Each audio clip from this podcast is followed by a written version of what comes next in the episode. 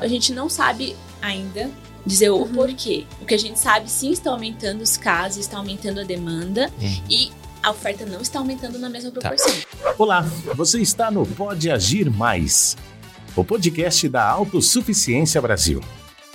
Olá pessoal, sejam todos muito bem-vindos a mais esse episódio do Pode Agir Mais, o seu canal de podcast, o canal de podcast da Autossuficiência Brasil. Estamos muito felizes em estar aqui com um super episódio novamente.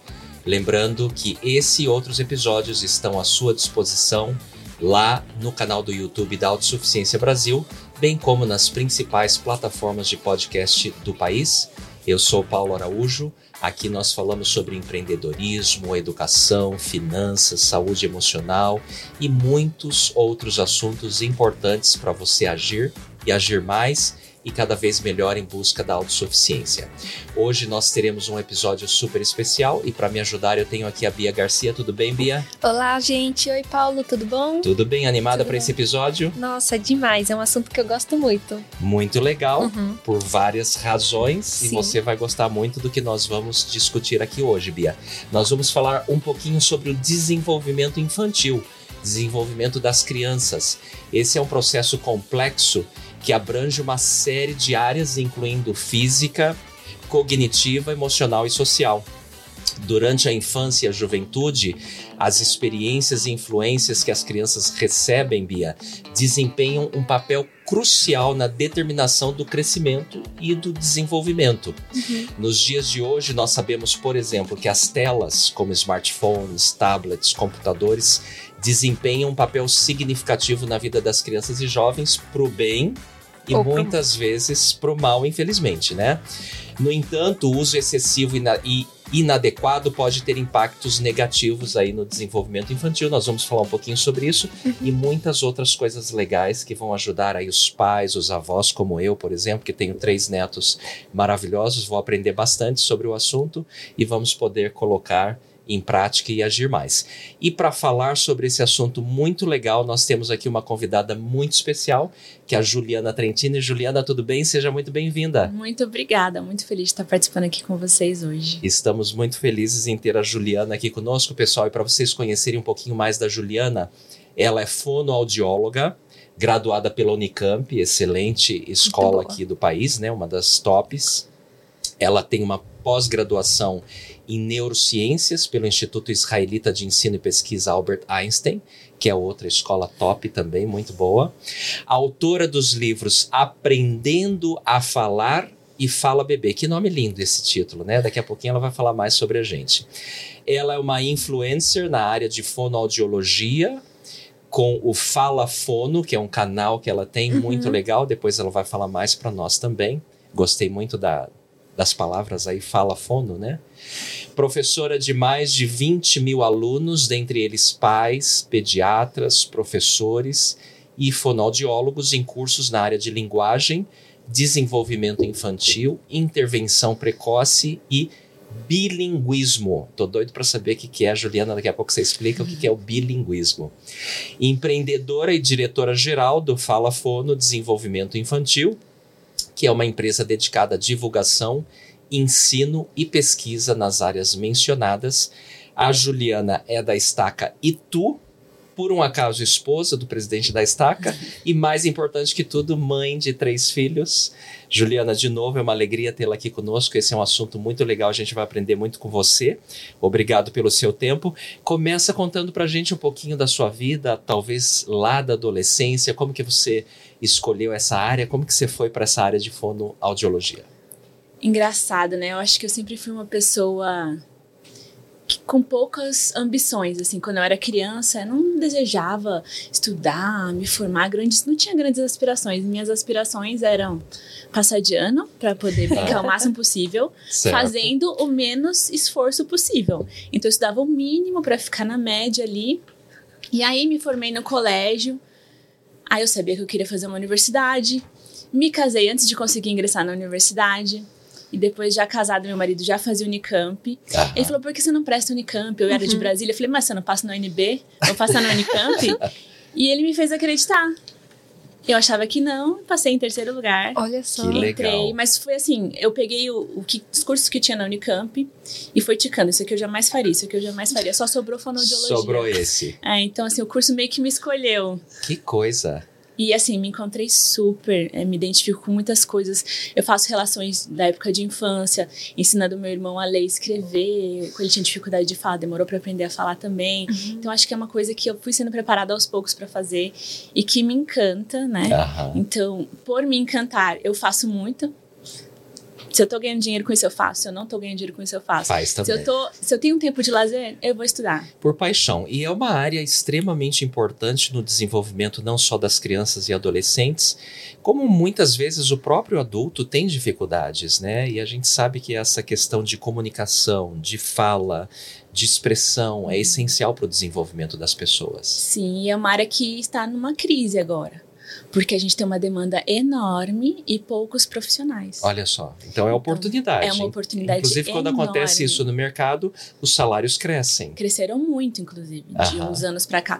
Quando eu estava na universidade, o sonho de todo mundo era fazer mestrado, doutorado e ser professor de universidade, porque daí você tinha um salário né, e uma estabilidade. Sim. Hoje em dia, poucas pessoas indo para mestrado, doutorado para para carreira mais acadêmica, Sim, já porque o mercado está valorizando muito. Em hospitais, clínicas, aonde que estão as oportunidades? Muitas oportunidades. Em todo lugar. em todo lugar.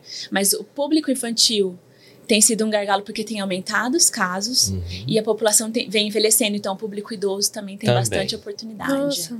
Muito bem. Uhum. Como que você, é, depois da faculdade, então, entra no mercado de trabalho? Como é que foi sua experiência? Então, minha história, assim, eu, por sete anos eu tentei engravidar e não conseguia. Sim. E a gente fez vários ah, tratamentos e tal, e nada dava certo. E aí, ah, chegando nos, fina- nos finais da faculdade, parei de fazer tratamento. Falei, não, agora vou me dedicar para conseguir me formar, né? E aí, quando eu me formei, voltamos aos tratamentos, nada. E aí, meu marido foi fazer um mestrado nos Estados Unidos, na BYU. Aham. E aí, o médico falou assim: bom, vocês vão, passam dois anos lá, quando vocês voltarem, a gente faz os tratamentos mais Continua. os mais, né, caros. Então, FIV, que eu não cheguei a fazer FIV, mas eu tava quase lá. A gente volta, faz uma FIV e a gente consegue o nosso bebê. Pouco tempo depois que eu me formei, a gente foi para os Estados Unidos. Certo. E eu cheguei lá, ah, grávida sem saber, Olha só. Olha. né? E foi a salvação. O tratamento, então, já tinha dado Não foi o certo. tratamento. Foi um milagre. Foi um milagre. Foi um milagre e foi a salvação, porque lá em Utah, na, na BYU, que tem de casais jovens, de grávidas, Sim, e pra sim. onde eu olhava eu via grávida, eu ia É. enlouquecer lá, se eu fi- Se continuasse. você não estivesse Exatamente. na situação. Nossa, ia ser bem difícil. ia Que legal. E o difícil. bebê nasceu lá, então. O Lucas nasceu lá, é, no meio do curso do meu marido. E nesse meio tempo eu consegui ajudar ele com estágios e tal. A gente se mudou para Chicago e vivemos em Chicago sete anos. Onde eu tive os meus três filhos. Então, às vezes, as pessoas me perguntam: o que você foi fazer nos Estados Unidos? Eu falo: procriar. Ter, Né? ter Aparentemente, eu fui filhos. procriar. Ter filhos como para a cidadania americana. né? Então, assim, a última até que foi a, a bebê brinde, né? A terceira escapuliu. Mas três meses de idade a gente voltou pro Brasil. Então, assim, os três Que nasceram legal, lá. os três nasceram lá, tem direito à cidadania, inclusive. E aí vocês voltam para o Brasil e você vai buscar então o seu lugar no mercado de trabalho? Não, aí quando não? eu chego aqui, eu já tô por cima da cocada. Ah, Porque no período que eu tava lá, eu não podia trabalhar. O advogado foi bem claro pra mim. Ele falou: você sim, não pode nem vender é, pipoca. Acompanhante de estudante Sim. não pode trabalhar. A gente começou com estudante, depois ele conseguiu visto de trabalho, mas eu era sempre acompanhante. Certo. Então eu não podia trabalhar. Trabalhar no mercado, né? Porque No trabalhar em mercado. casa com três crianças, Ai, você trabalhava muito. bastante, sim. Mas aí eu fui fazer, bom, o que eu faria se. Existe uma frase muito popular que eles falam assim: faça o que você faria se dinheiro não fosse um problema. Certo. E eu fui fazer isso. Fui fazer o que eu amo, né? Então eu fui estudar. Aí eu sentia o desejo de conversar com as pessoas. E eu começava a explicar sobre o desenvolvimento para as minhas amigas, para as minhas vizinhas. E falar sobre aquilo, porque ah, o que eu aprendi na faculdade foram peças de um quebra-cabeça. Quando meu filho nasceu, eu vi a figura toda. É, você entendeu, né? E aquilo A eu prática. entendi. E aquilo começou a transbordar e eu tinha que falar. E aí as pessoas, uma chegou pra mim, mas por que você não faz um canal no YouTube? Eu falei, imagina, eu sou tímida, canal no YouTube, você tá louca. Quando a terceira pessoa falou isso, eu falei, vai ver isso que eu tenho que fazer. Né? Ainda fui procurar a Flávia Kalina, falei, não, vou fazer canal no Você YouTube. ainda estava lá ou já estava aqui? Ainda lá, isso em Tá. 2016. Uhum. É, eu fui procurar uma youtuber famosa, falei, vou fazer uma participação no canal dela, eu já ponho isso tudo que eu tenho para falar para Uhum. fora e eu fico quieta no meu lugar, porque minha vida tá boa, tô criando meus filhos, né? Vou levar eles no parquinho que eu ganho mais. E ela não me deu bola. Aí Ah. eu falei, ah, é? Flávia Kalina não vai me dar bola? Mexeu com você. Então eu vou fazer o meu próprio canal. E aí eu comecei a fazer e comecei a gostar. E comecei a ver que receber o feedback das pessoas. As pessoas me agradecendo muito. Os seus primeiros episódios você falava basicamente sobre o quê? Desenvolvimento infantil, sempre isso. Como Desenvolvimento que o bebê infantil. aprende a falar? Como que o bebê aprende a falar? Que é uma pergunta que até hoje a gente não tem uma resposta muito concreta. Embora a neurociência tenha se desenvolvido bastante, Isso. tem muitas explicações, Uhum. tem muitas, muitos, muitos shows aí em, em televisão falando sobre esse assunto, Isso. né? Então, assim, a neurociência deu um boom nos últimos 10 anos, Uhum, a prática não acompanhou. certo. Então, me deu uma oportunidade enorme de fazer o que é o mais atual e de Aham. ensinar para as pessoas o que é o mais atual. Porque eu não estava muito na clínica, no chão. Eu podia ter, eu tinha o tempo todo para estudar. Estudar o que eu quisesse, na hora que eu quisesse. É. E o inglês não era uma barreira. Uhum. Então eu tinha a faca e o queijo na mão. Só não tinha dinheiro. Mas eu tinha a faca e o queijo na mão. E comecei a falar sobre isso. E nessa de falar, uma pessoa me perguntou assim, Ju, é, indica um livro que explique para os pais o processo de como que o bebê aprende a falar. Eu falei, claro, deixa eu pesquisar aqui no YouTube. Na, na- no Google. No e não Google. tinha o Não livro. achou. Não tinha o livro. E à noite eu falei pro meu marido, amor, não tem um livro. Aí ele olhou para mim, ele falou, você quer escrever, né? Escreve. Aí eu falei, é. Aí ele me mandou um template da Amazon. Ele falou, agora é só preencher. E eu escrevi o livro, enlouquecidamente. que legal. Esse meses. foi o O Aprendendo a Falar. Aprendendo a Falar. Pessoal, olha, aprendendo a falar do Gugu Dadá, logicamente para aqueles que falam português, né? Do Gugu Dadá ao Mamãe Me Dá. Aprendendo a falar, que lindo. Eu acho que Nossa, tem alguém que aqui com interesse já nesse ah, livro sim, aqui, com Bia. certeza. Eu não vou dar nem spoiler aqui no, no nosso programa, mas a Bia certamente vai estar muito interessada Sim, com certeza. nesses livros aqui. E o, e o mais empolgante é realmente ver o, o seu desejo, assim, sua paixão na hora que fala disso, né? De realmente, como você falou, transbordar e não deixar que esse conhecimento fique só pra você, né? Eu Pra não todas consegui. as pessoas que você tiver não oportunidade. Eu não consegui. falar. Eu queria ficar quieta na minha, mas Ela sabe quando... escreveu. Muito legal. É, e por que o interesse do público sobre esse assunto? Porque, veja, o bebê vai falar, a gente entendendo a ciência por trás ou não, ele vai falar. Mas qual é, quais são as vantagens de entender o processo? Como que os pais podem interferir e ajudar? Uhum.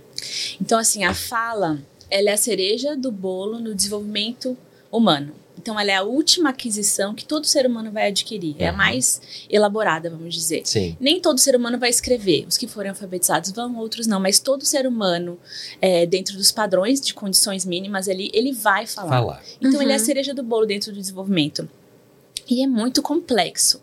Por ser a cereja do bolo e por ser tão complexo e uma coisa é, dentro do desenvolvimento humano mais rebuscada, tem muitos probleminhas ali.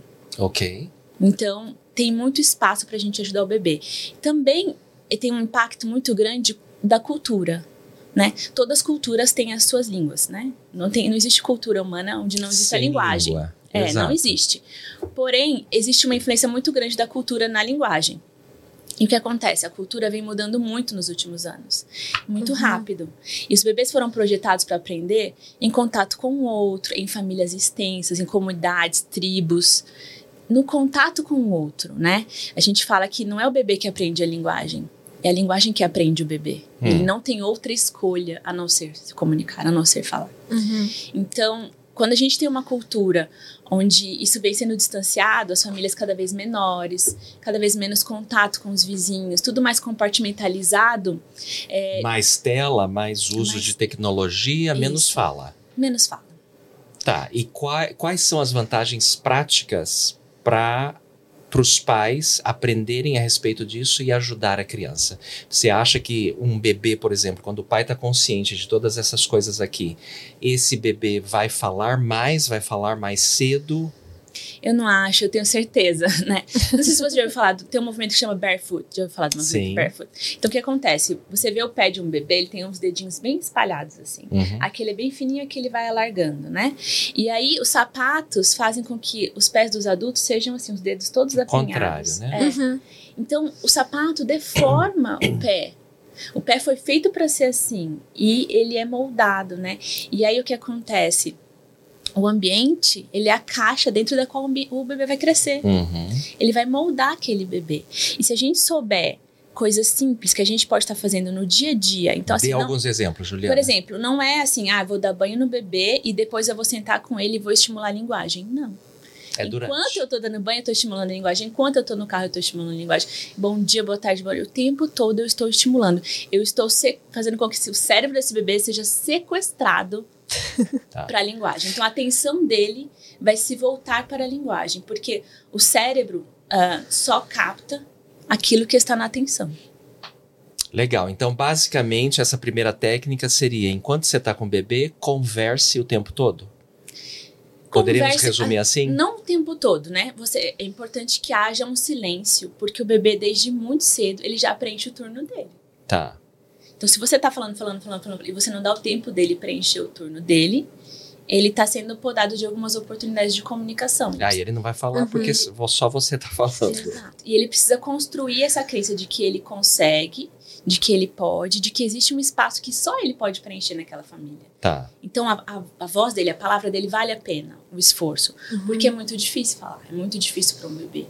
Então, ele precisa de- desse incentivo. Então, o que, que é isso? É o olho no olho, é um sorriso carinhoso, é você falar a sua fala, parar e esperar para a reação dele. Uhum. E aí ele reage balançando os bracinhos e você. Ah, é? Então você gostou desse papá tá gostoso? Ah, você quer mais então? E daí você começa a interpretar o que o bebê tá fazendo de gestos como sendo comunicativos. E ele vai fortalecendo essa crença de que ele consegue se comunicar, Uhum. ele vai se esforçando cada vez mais para isso, ele vai ficando cada vez melhor. Tá. Entendi. E o contrário, a criança que não se expressa, que ela não é incentivada a desenvolver a linguagem, certamente ela terá mais desafios no futuro, Sim. Como ser humano, como para se inserir na sociedade. É, então o que a gente tem hoje é assim, a gente vai ter mais dificuldade de adaptação na escola, porque é uma criança que não vai saber se comunicar, né? Muitas vezes é filho único, por exemplo. Alguém pegou o, o brinquedo dele e tirou. Vai bater. Uhum. Porque ele não sabe falar, ei, esse brinquedo é meu, para com isso. Ele não vai saber reagir, né? Ele vai, ele vai reagir de formas que são inadequadas. Uhum. E aí ele vai ficar taxado, ah, aquela criança é violenta, aquela criança que não sabe se comunicar, que não interage, não, não se entrosa. E aí vai virando uma bola de neve. A gente sabe que tem impacto na alfabetização. Então, Uhum. crianças que são late talkers, né? Que tiveram atraso de linguagem, eles têm tendência a ter mais dificuldades na questão da linguagem escrita. E depois, no futuro, mercado de trabalho, a gente tem bastante evasão escolar. Quando a gente pega, olha que interessante esse dado, quando a gente pega a população privada de liberdade, né, a população carcerária, e você faz um estudo para ver como é que é o desenvolvimento da linguagem desses, dessas pessoas, você vê que eles têm um déficit enorme de linguagem. Uhum. E muitas vezes, por conta desse déficit, Talvez eles tenha tenham partido para violência. para violência. Interessante Uhum. essa. E aí, uma, uma dúvida também. É, você falou que talvez é, esse, esse impacto, talvez não, né? Com certeza, ele impacta diretamente né, no período escolar. É, ele ter dificuldade para falar também in- influencia para ele compreender as coisas, talvez ter também dificuldade para aprender, dificuldade em se relacionar, talvez né, compreender mesmo as pessoas, não saber interpretação simples de algumas coisas, influencia também. Sim, essas coisas se comunicam, né? A Uhum. gente tem bebês que têm dificuldades motoras de fala e que eles têm uma compreensão boa. Então, eles entendem o que é falado. Ah, isso é um caso já com patologia, mas que na Claro. hora de se expressar ele não consegue. Então, ele entende, mas também tem alguns casos que a criança não entende e também não consegue se comunicar. Então, a gente separa a linguagem. é, classicamente, eles separavam por uso, modo é, e conteúdo. Uhum. Então, para ficar mais fácil, fala a linguagem de comunicação. Então, fala é o som que eu ponho para fora. Linguagem é como que eu vou estruturar as frases, eu vou Uhum. compreender o meu léxico, né, as minhas palavras, meu, meu vocabulário. E a comunicação é com que intenção que eu vou usar isso, né? Se eu sei ler o outro, eu sei a hora de falar, é, sabe? Essa Uhum. questão mais que a gente chama de pragmática, né, dentro da linguagem. Então, eles são separados, mas é tudo linguagem. Né? Então, eles se comunicam de certa forma. Se a pessoa tem um prejuízo na comunicação, ela vai, em algum grau, ela vai ter um prejuízo na linguagem, na fala, e vice-versa, elas vão Sim. se comunicar. Uma coisa inter- é, relacionada com a outra, né? Hoje em dia, Juliana, com o aumento dos diagnósticos de TDAH, de autismo, e você aca- citou logo no início da nossa fala, da nossa conversa aqui, a, a necessidade de ter mais fonoaudiólogos para mais atendimentos. Uma coisa está relacionada com a outra? Sim, a gente existe um aumento na demanda e Uhum. não está havendo um aumento na oferta. Então, existe um gargalo hoje. As Uhum. fonoaudiólogas boas, né? As, Estão ocupadas. cidades grandes, é fila de espera. Mentira. Mas por questão também desse aumento de diagnósticos de autismos e, e outros. Então, é difícil dizer se é o, é o estilo de vida. A gente não tem estudos que vão dizer, ah, é por causa disso, daquilo, é porque Tá. aumentou o diagnóstico. Tá. Então, a gente não sabe ainda dizer o porquê. O que a gente sabe, sim, está aumentando os casos, está aumentando a demanda Uhum. e a oferta não está aumentando na mesma proporção. Me- nos dê um exemplo eh, médio de por que, que os pais levam a criança para o fonoaudiólogo. É, historicamente existe muito preconceito. Uhum. Né? Geralmente só quando a criança tem muita dificuldade, Não, né? Porque também é, eles têm a, a seguinte entendimento, né? Ah, ou meu filho troca letra que nem o Cebolinha, e aí eu Uhum. preciso consertar isso. Então, uma coisa mais de ortopedista da fala ali, né? Sim. Ou é, é uma criança com deficiência. E existe muito preconceito contra a pessoa com deficiência, né? Uhum. Então, é, as pessoas têm essa resistência. Falam assim, mas peraí, meu filho não, é, não tem nenhum diagnóstico, meu filho não é deficiente, não vou levar. É normal, né? É normal, né? Então, existe esse preconceito que piora muito a situação, porque quanto antes a gente leva, quanto antes a gente consegue oferecer o apoio, a gente tem esses dados dizendo que diminui o tempo de intervenção e melhora o outcome, né? Melhora o resultado dessa criança. Sim, com certeza. É mais simples, né, dela aprender, tá bem no comecinho, vai Porque o ser... cérebro de um bebê que nem uma Uhum. de modelar. E de um adulto é uma borracha dura, né? Mas qual é a idade mínima para se levar, por exemplo, para o fonoaudiólogo? Então, a gente tem fonoaudiólogos na maternidade. Então, a gente tem bebês que nascem, por exemplo, Nossa. prematuros. Uhum. Eles não vão conseguir se alimentar por Aí vai se fazer alguns exercícios, Isso, né? faz um trabalho para amamentação. Mas também ah, a gente. Não existe uma idade limite para você avaliar um bebê. Desde muito cedo, três meses, Uhum. você já consegue ver se esse bebê tá localizando o som. Quando ele ouve um barulho aquele, ele tá prestando atenção, ele faz contato visual. Então, Uhum. muito cedo, você consegue receber pistas de que se essa linguagem tá indo bem ou não. Tá. Então, o ideal, mundo dos sonhos, que a gente fizesse com os bebês, com a fono, fonoaudiologia dos bebês, que nem a gente faz com os dentistas. Seis em seis meses. Vamos fazer uma profilaxia, vamos ver se tá tudo bem, Uhum. né? Mas a gente não faz isso. Mas vai lá, né? A fila também, né? Então, assim, isso deveria ter sido feito antes. Agora já não tem mais condições. Agora a gente É. tá apagando incêndio. É isso aí, pessoal. Quem gosta de fonoaudiologia é o momento, né? Não percam essa oportunidade, conforme a Juliana Trentini está aqui nos ensinando a importância do assunto, da fala, da comunicação e muitas oportunidades no mercado de trabalho.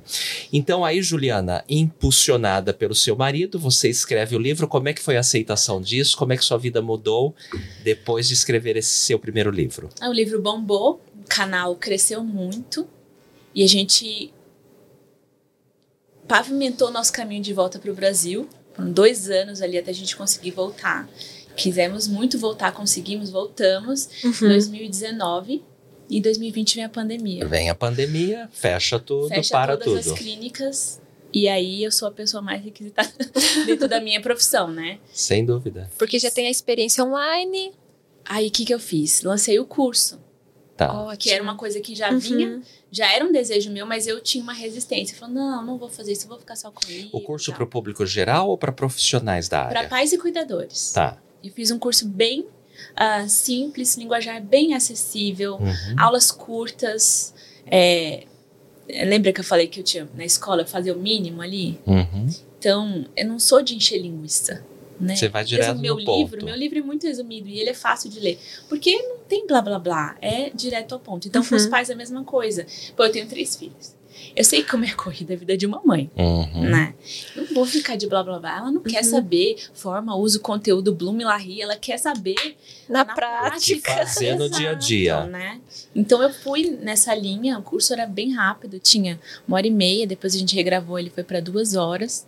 Mas assim, é bem rápido. Uhum. E prático, né? E também teve boa aceitação e tá no ar até hoje esse Sim. material aí. Explodiu na pandemia, depois houve uma queda, porque as pessoas criaram uma, uma resistência com esse negócio, porque teve a Online, Nossa, todo né? mundo tinha curso de tudo, né? É. Daqui a pouco eu vou ter curso como fazer o cabelo cacheado, como fazer. É. né? Tudo tem É, curso, tudo. né? Tem, tem um curso de pudim. Outro dia eu falei, quase comprei, porque meu, meu pudim quebra, né? Então, É. assim. E depois da pandemia é natural, o número cai mesmo, porque as Uhum. pessoas voltaram a viver, sair de Sim. casa, se socializar e tudo Sim. mais.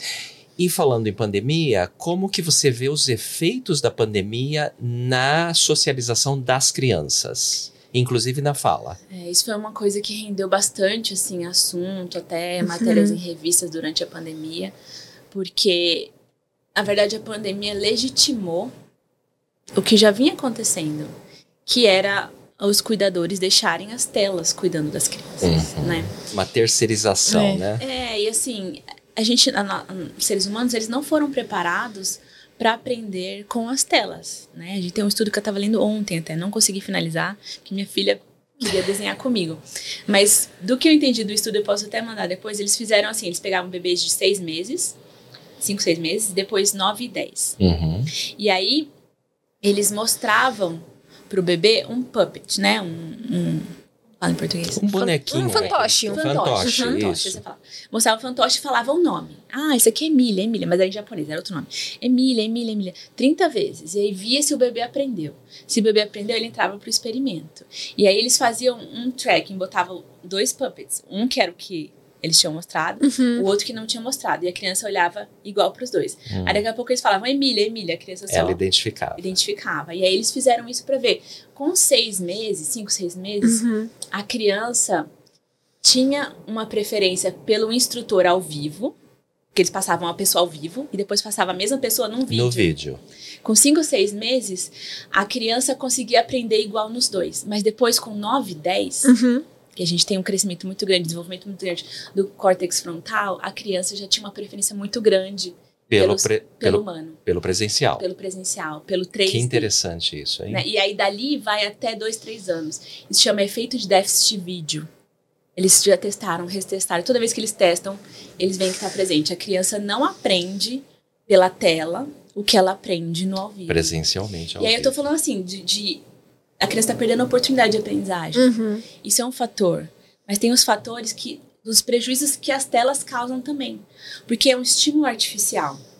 Muitas luzes, muitos sons, e toda hora muda, né? Então é, é tudo sempre aquela dopamina, uma novidade, uma novidade. Então isso sequestra os sentidos, né? A criança tá ali naquele mundo, ela não, não vê mais nada, né? Assim, o, que a gente não tem atenção não existe pra gente. É.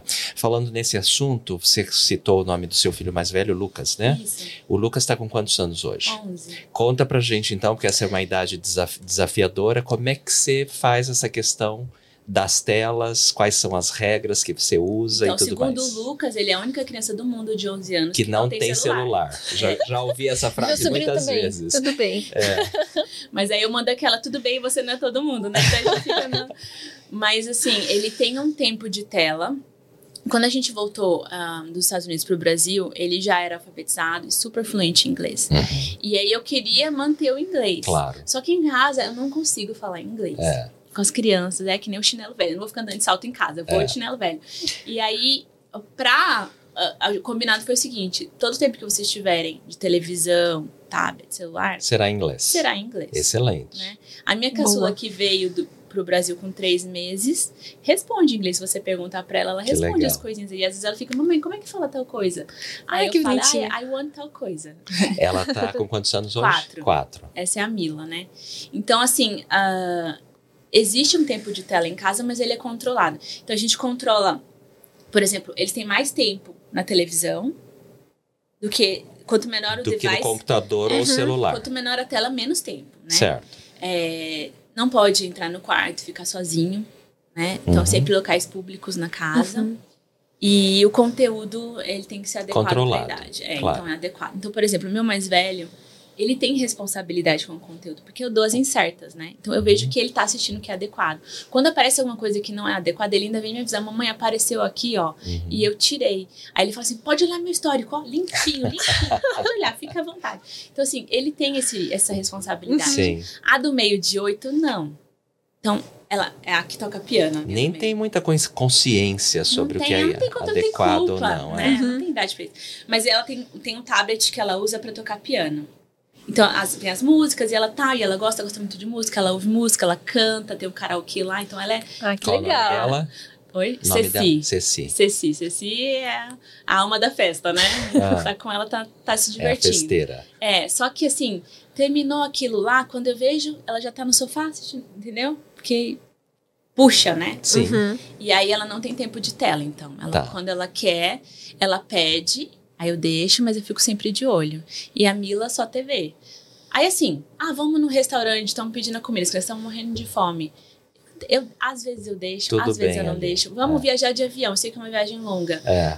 Eu deixo Até escondido. pra entreter um pouco, Uhum. né? É, então leva o quê? Vamos fazer miçanguinha, pulseirinha, vamos fazer. E eles ficam lá e eles brincam muito entre eles. Ah, né? isso é bom É também. mais fácil, eu acho Uhum. que ter mais de um. Eu acho que precisa de um bom senso, não é pregar completamente contra as telas, porque é um mundo que não tem como voltar atrás, mas precisa, sem dúvida nenhuma, de controles, de regras e tudo mais, porque cientificamente já está mais do que comprovado que o excesso será prejudicial, prejudicial para o É. desenvolvimento da criança e do adolescente. Recentemente eu proibi ele de ver shorts, então ele só pode ver vídeo longo. Porque É tá porque- ficando muito impaciente. Exato, claro, os shorts, como você Nossa, falou, é. traz muita dopamina, eu quero mais, eu quero mais, eu quero mais. Isso vai eh, repercutir no relacionamento, Uhum. no comportamento, Direto. na ansiedade. A paciência mesmo, né?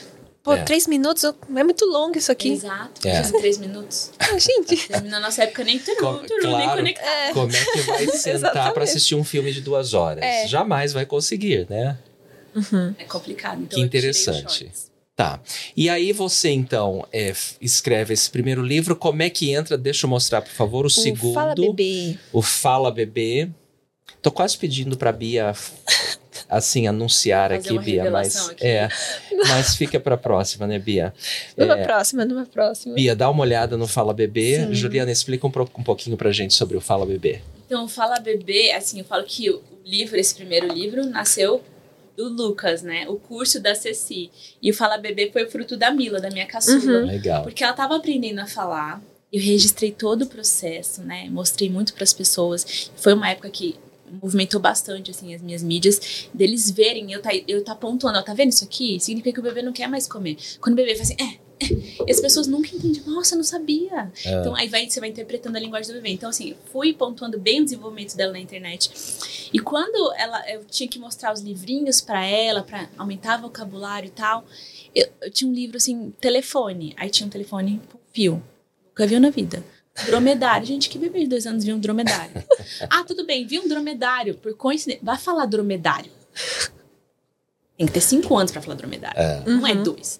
Então não eram adequados para a idade.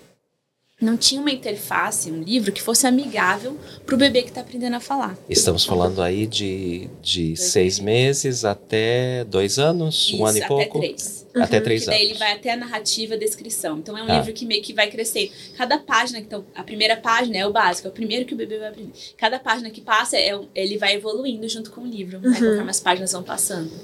Ó, pessoal, quem tá no YouTube aqui, é um livro que tem várias figuras, bem colorido, bem interativo. Que legal. E a Mila, então, fica famosa, fica famosinha. A Mila ficou famosinha. Aí depois eu parei, em 2022, parei quase de mostrar a Ceci. O Lucas já não queria aparecer há muito tempo. Acho que se eu tivesse um quarto filho, ia, dar bastante dinheiro, mas ia dar cabelo branco também, então deixa pra. E só por curiosidade, continuidade aí do, do, da- do primeiro assunto que falamos aqui sobre a sua dificuldade de engravidar, a segunda e a terceira foi Então, normal? A, não, a Ceci foram dois anos tentando. E a Mila vem de brinde, né? Quando a mãe é boa, o senhor manda uma de extra. Que benção. Eu queria. ter um terceiro bebê. Mas como a gente tava para voltar pro Brasil, eu pensava assim, não, porque daí vai ser um brasileiro. Aí vai ficar a vida inteira com aquela síndrome de vira-lata. Exatamente, meus irmãos são americanos e eu não. Eles podem fazer high school onde quiser, eu não. Então, eu, eu tava com esse medo. Então, o que aconteceu? O foi se postergando. Ah, daqui seis meses, daqui seis... levou dois anos. E aí, nesse meio tempo, aconteceu. Aconteceu. aconteceu Muito bem, Juliana. E falando um pouquinho sobre. É, você é uma empreendedora natural, então. Você, na verdade, depois que você se formou, você nunca trabalhou como empregada, como fonoaudióloga de alguma clínica ou hospital? Pouco tempo, fazendo audiometria. Tá. Uhum. Ganhava dois reais por áudio. Uhum. Então, eu fiquei pouco tempo lá. Uhum. É, falei, não, não dá. Desculpa, obrigada. É. E aí você desenvolve, mesmo com filhos pequenos e tudo mais, esse processo de empreender, que é um dos tópicos que a gente traz muito aqui no nosso canal com frequência, especialmente sobre o empreendedorismo feminino, que é muito importante. É, até para a mulher ser mais autossuficiente, mais independente e tudo mais, e você parece que desenvolveu isso muito bem. Como é que foi desenvolver esse espírito empreendedor? Você teve medo? Você teve desafios? Ou foi tudo fácil? Como parece, depois que a gente chega lá, tudo parece muito fácil, né? É, fácil com certeza não foi, mas por eu não precisar do dinheiro, porque meu marido dava conta da casa certo. como um todo, das nossas necessidades como família, eu tive a liberdade de fazer o que eu queria, o que eu gostava. É, você né? empreendeu, como a gente fala, não por necessidade, mas por oportunidade. Por oportunidade, né?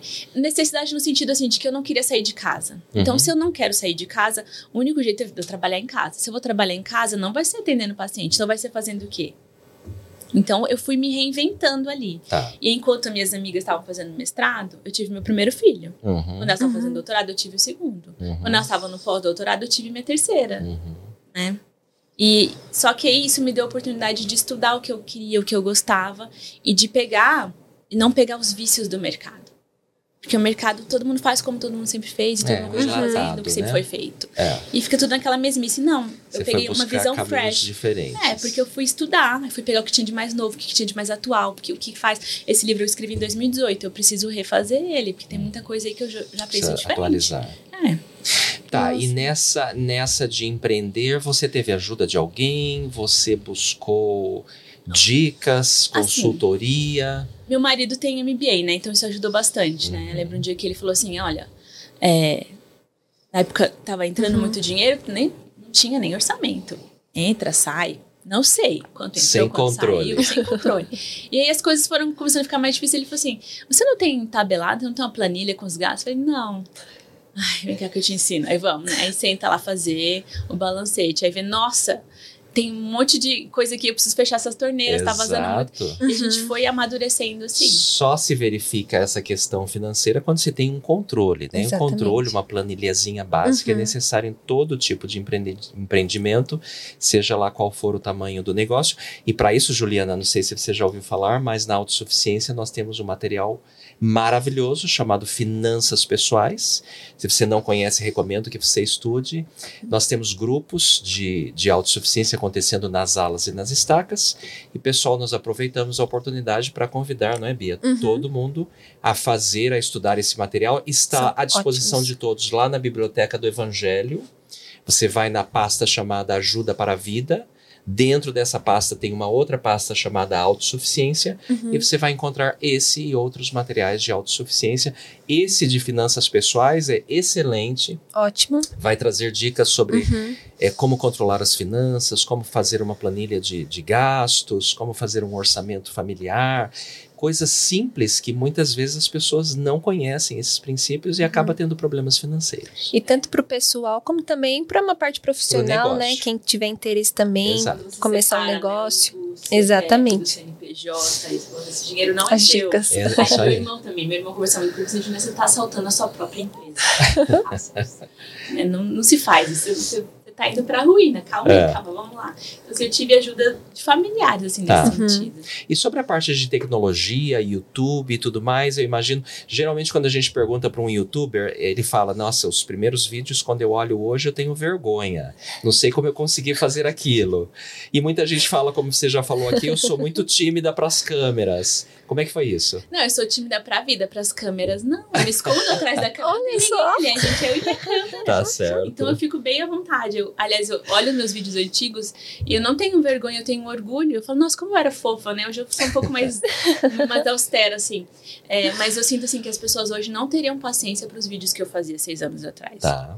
Eu sentada, Assim, é. falando, Uhum. blá, e, falando com calma, né? Ninguém mais tem paciência pra isso. É. Felizmente a A cultura pegada é outra, é né? outra, né? É o mesmo textão. O lugar onde eu mais me encontrei foi no textão. Agora ninguém mais tem paciência Não, tem que ser texto curto. É, e assim, dancinha do TikTok não vai rolar. Então, assim, eu tô vendo que a minha carreira teve o boom. Eu não sei pra onde nós vamos agora, né? Então, assim, Uhum. teve essa parte dos pais. Aí teve uma parte muito legal que foi ensinar os pediatras. Hum. Daí eu comecei a formar multiplicadores. Pessoas que poderiam multiplicar aquela minha mensagem. Uhum. Enquanto eu fazia... Eles multiplicavam para todos os pacientes, né? Eu dava, ensinava um pediatra, eles ajudavam muitas famílias, que foi super legal. E aí veio a última onda que a gente teve até agora, que foi formar as fonos. Que foi onde eu mais demorei, porque eu tinha mais insegurança. Porque aí eu não tenho meu mestrado, eu não tenho doutorado. É, Como a é que eu parte vou- mais técnica, mais né? técnica. E aí tem alunas hoje que fizeram mestrado doutorado na Unicamp, que são minhas alunas. Porque o que a gente ensina, a gente, a gente até brinca, Uhum. a gente fala que a gente ensina o que não está nos livros. Exato. Porque não deu tempo de chegar lá ainda. É. Uhum, E exatamente. como que você se atualiza até hoje? Artigo.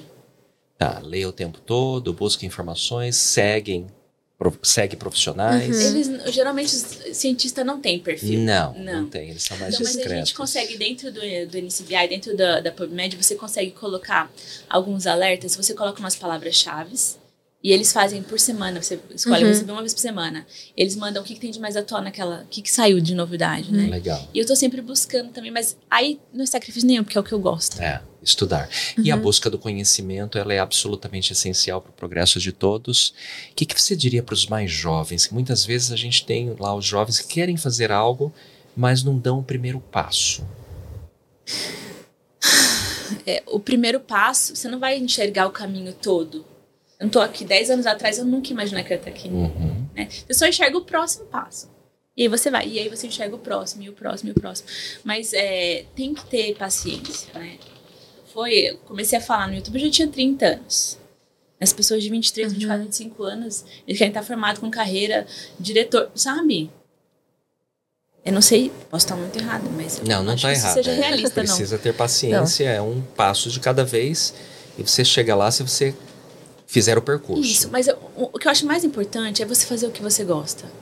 Porque quando você faz o que você gosta, quando não. Dinheiro não for um problema, quando tiver um tempo sobrando, você vai fazer aquilo. E aí, 10 anos fazendo aquilo, você vai se aperfeiçoar, você vai se, se diferenciar. Uhum. Porque eu acho que a diferença entre o profissional mediano e um acima da média são detalhes. Básico todo mundo sabe. Mas é o ir além, é o detalhe, né? Uhum. Então, se você faz uma coisa por 10 anos, o seu cérebro vai criar caminhos ali, vai ter ideias e vai ter oportunidades ali. Mas você vai ter que pastar uns 10 anos ali. É. Acho que faz parte. E Juliana, hoje, né, você tem aí escritura de dois livros, um canal no YouTube, faz os cursos, é uma, é uma empresária, né? E como conciliar isso com a maternidade? Porque hoje a mais novinha tem quatro anos, Boa né? pergunta. E começou tudo. Acho que o Lucas também era bem novinho, né? Como é que você conciliou? Como o equilibrar os pratos, né? É, Sem deixar exatamente. E com três. É, é uma pergunta difícil, né? Eu, eu tenho certeza que eu deixo muito dinheiro na mesa por priorizar as crianças. Então, quando eles estão na escola, meio período, eu estou trabalhando. Então, eu trabalho na minha empresa meio período. Uhum. Imagina. Cerca de 20 horas por semana. Uhum. Tem outras 20 horas que, às vezes, eu falo, poxa, todo esse dinheiro Poderia dobrar mesa. o faturamento. Poderia dobrar facilmente, né? É, uhum. Mas aí, prioridades, né? Sim. Prioridades. E aí, tô com as crianças. Ficou doente, não sei o que lá, reunião na escola, né? Então, que, assim, eu tenho um marido que posso contar muito com ele. Diversos aspectos, né? Mas ele também tem uma demanda enorme de, de coisas, né? Então, assim, ah, eu sei que ele tem as limitações dele que eu vou ter que dar conta, né? E se ai, ficou doente, quem que vai ficar com as crianças? Não vai ser ele. Eu, porque Uhum. ele é funcionário. Uhum. Eu sou chefe, né? Então eu posso, eu não tenho que dar justificativa pra ninguém. autonomia É, eu tenho autonomia. e tudo mais. Então, mas é, a gente se- escolheu seguir esse caminho. E aí, assim, em casa, a gente não. Tem gente que faz assim, ah, todo mundo tem que ser responsável por tudo. Aí, é aquela coisa, deixa que eu deixo, né? No vôlei. Deixa que eu deixo, né? Então, é, a gente divide em ministérios. Por exemplo, o Ministério da Saúde e Educação sou eu. Uhum. Se uma criança doente, sou eu. Se tem uma coisa na escola, sou eu. Mas, por exemplo, Ministério da Fazenda, Economia, é ele. Se- e, e de viagem e turismo também. Exatamente. Viagem tridente, Parte do lazer. Todas as viagens e tal. Então, assim, eu não faço compra em casa, ele faz compra. Então a gente divide bem as coisas. E aí fica mais leve, né? Mas assim, equilíbrio mesmo acho que não existe, é uma ilusão, né? Uhum. É sempre apagar um incêndio aqui outro ali. É questão de priorizar, como você falou Exato, muito bem, é. né? E Uhum. a, a mulher, de modo geral, tem um papel duplo, triplo, e precisa priorizar o que é prioritário. E assim, Uhum. eu sei que as crianças vão crescer. E eu sei que eu tenho muita vida pela frente. Eu não vou viver 60, 70. Eu tenho expectativa de viver 80, 90. Então, se quando eu ponho em perspectiva, eu vou ter quase 40. Mas eu tenho mais 50 anos. É muito tempo, dá pra Ah, fazer muita tem bastante coisa. Coisa. coisa. Depois eu vou ter mais experiência ainda. Exato. E eu vou ter mais conhecimento Uhum. ainda. Então depois eu faço um doutorado, depois eu faço, não, não tô com pressa. Legal, perspectiva bom. correta do Uhum. tempo, das, das coisas a fazer. Como é que é a sua interação com o público aí no seu canal? Você interage bastante? Sou Tem eu que. haters ou não? Não. Que bom. A- na época que eu lancei o curso, aí sim, né? Voaram em cima de mim. Que absurdo. Ainda lancei Inclusive o outros profissionais. Por... pro- provavelmente, é. recebi denúncia no conselho, eu tive que fazer audiência e tudo. Mas é, foi verificado que estava tudo dentro do. do, Uhum. do- Claro, se até Permitido. médico tem canais, É, por que elas não falavam fono? assim, ah, como é que você vai treinar os pais para serem fonoaudiólogos do filho? Eu falei, nossa, se eu conseguir ensinar em duas horas o que a faculdade faz em quatro anos, eu mereço um É prêmio, né? mas, é, mas foi a única época, assim. Tá. O meu Uhum. contato com eles é muito bom. Assim, na rua, as pessoas me param na rua, chorando. Olha, Minha filha, eu pergunto qual é o seu nome, a criança responde, a mãe chora mais ainda, porque eu perguntei e ela respondeu, né? Então, é muito legal, assim, é o que faz tudo valer a pena, porque ah, é legal também ver o fruto, né? Porque às vezes no é. curso online a gente não tem dimensão até onde tá chegando. ai, E, e ter essas experiências deve ser E, gratificante, assim, O né? Brasil é um país muito grande. Tem muita gente nos rincões, assim, que não tem acesso nenhum Uhum. à saúde, a profissionais. Então, assim, para eles, é, é- ou é isso, ou eles, o filho deles vai ficar estagnado, né? É. Não vai Uhum. se desenvolver. Juliana, uma É. curiosidade aqui para fono, né? Porque muita, necessariamente a gente liga o trabalho da fono à fala. Mas muitas vezes o trabalho da fono está relacionado também com a questão da respiração. Como é que é isso? Fala um pouco pra gente. Legal. Então, não sou da área de voz nem da área de fala, mas eu gosto, né? Inclusive para aqueles que têm problema de apneia, etc. Uhum. Isso. A respiração, ela é a nossa função primordial. Uhum. né? E ela dá o suporte todo para a fonação. Quando a criança tem alguma obstrução nasal, a chance de ter questões auditivas aumenta muito, porque aí Uhum. disfunção tubária, então otite de repetição, disfunção tubária, causam um abafamento na audição. Agora você imagina um bebê que está aprendendo a falar, escutar tudo assim, ó. Oi, tudo bem? Como é que, né? Como é que ele vai aprender a falar? É. E às vezes, quando essa otite leva três meses até regularizar a audição, quando elas são de repetição, a gente pode ter bem prejudicado isso, né? Ah, além disso, a respiração nasal ela é essencial para o crescimento da face, Uhum.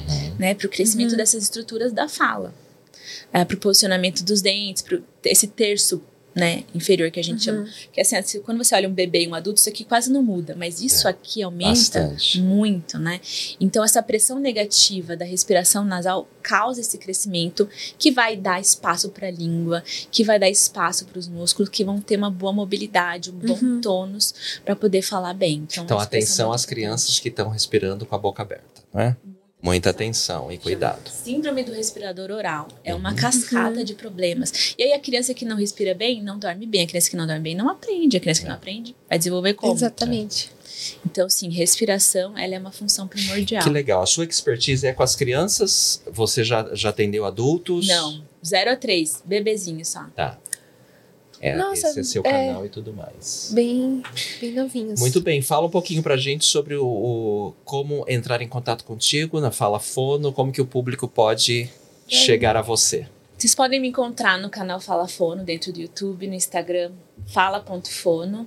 Eu respondo todo mundo, pessoalmente. Pessoalmente, cada um, Pessoalmente, olha no lá, direct, pessoal, eu que respondo bom. todo mundo pessoalmente. É, se tiver alguma dúvida, quiser participar, eu sinto assim que uma das grandes dádivas da- do caminho que eu fui trilhando foi ter esse contato com o público, porque Aham. eles me fizeram perguntas excelentes, que me fizeram procurar respostas que eu não encontrava em nenhum lugar. Que me fizeram assim crescer e aprender cada vez mais. Então, assim, as perguntas deles, a casuística, né?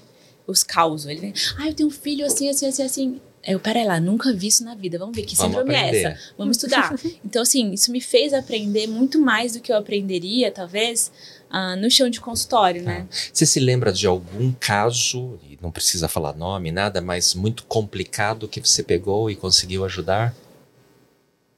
Ou quais são os casos mais complexos da, Olha, da fono? um- um- existem vários, né? Ah, ah, Uma coisa que a gente tem, sabe, expandido mais o conhecimento assim, nesses últimos anos é para a questão do trauma emocional e os Hum. impactos disso no desenvolvimento do bebê. Então, antigamente, falava-se muito pouco. Né? Não, quando eu estava na universidade, os professores falavam assim: não, quando você descartou tudo, aí a gente Aí vai é o considerar o emocional. emocional. Só que a gente sabe que não tem como você separar, né? Uhum. a criança do emocional, a criança do biológico, do genético, não tem como você separar. É tudo numa pessoa só. É uma camada a mais, mas é dessa mesma pessoa. Sim. Então, esse olhar como um todo, eh, e casos onde ahn, a mãe sofreu muito na gestação, aí a criança, os pais brigavam. E como é que esse bebê, que espaço ele tinha para falar? Qual foram os impactos desse trauma na vida desse Uhum. bebê, né? E aí tem casos lindos que, que vão com o tempo, né? Se resolvendo aí. E a gente olha e fala, é realmente uma criança que não tem nada biológico. Que foi uma questão do trauma emocional dentro do desenvolvimento infantil. Nossa. Interessante, e às Uhum. vezes as pessoas não prestam atenção, mas um bebê, ele aprende desde, desde que nasce. Desde o útero. Então, muito cuidado com o que se fala, como se fala, o Uhum. tom de voz, a altura, as brigas de casais ou relacionamentos dentro de casa, tudo isso você está dizendo que Sim. pode e vai influenciar o desenvolvimento Sim, a gente tem que minimizar, mas assim, é, não tem como você não traumatizar uma criança. Separar né? os mundos. É, o mundo já é Uhum.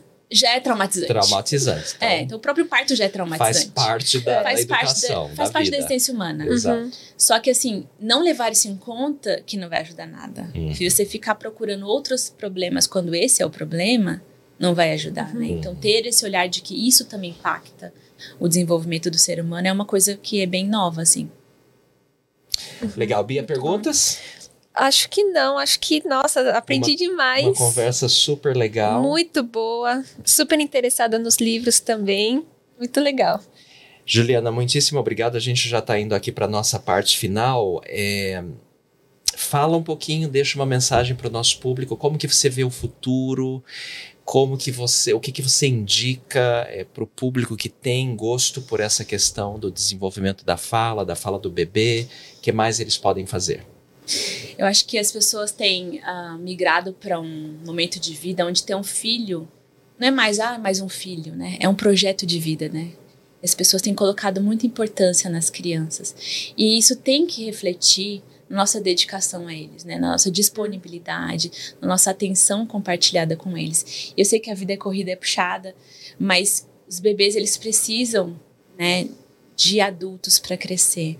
E a forma como a gente é, cria esse ambiente social dentro do lar, né? A forma, o tom como são as conversas, a forma como o carinho e o cuidado, Uhum. né? Isso são as bases, né? Tem uma frase que diz que a infância é o chão que a gente pisa a vida inteira. Uhum.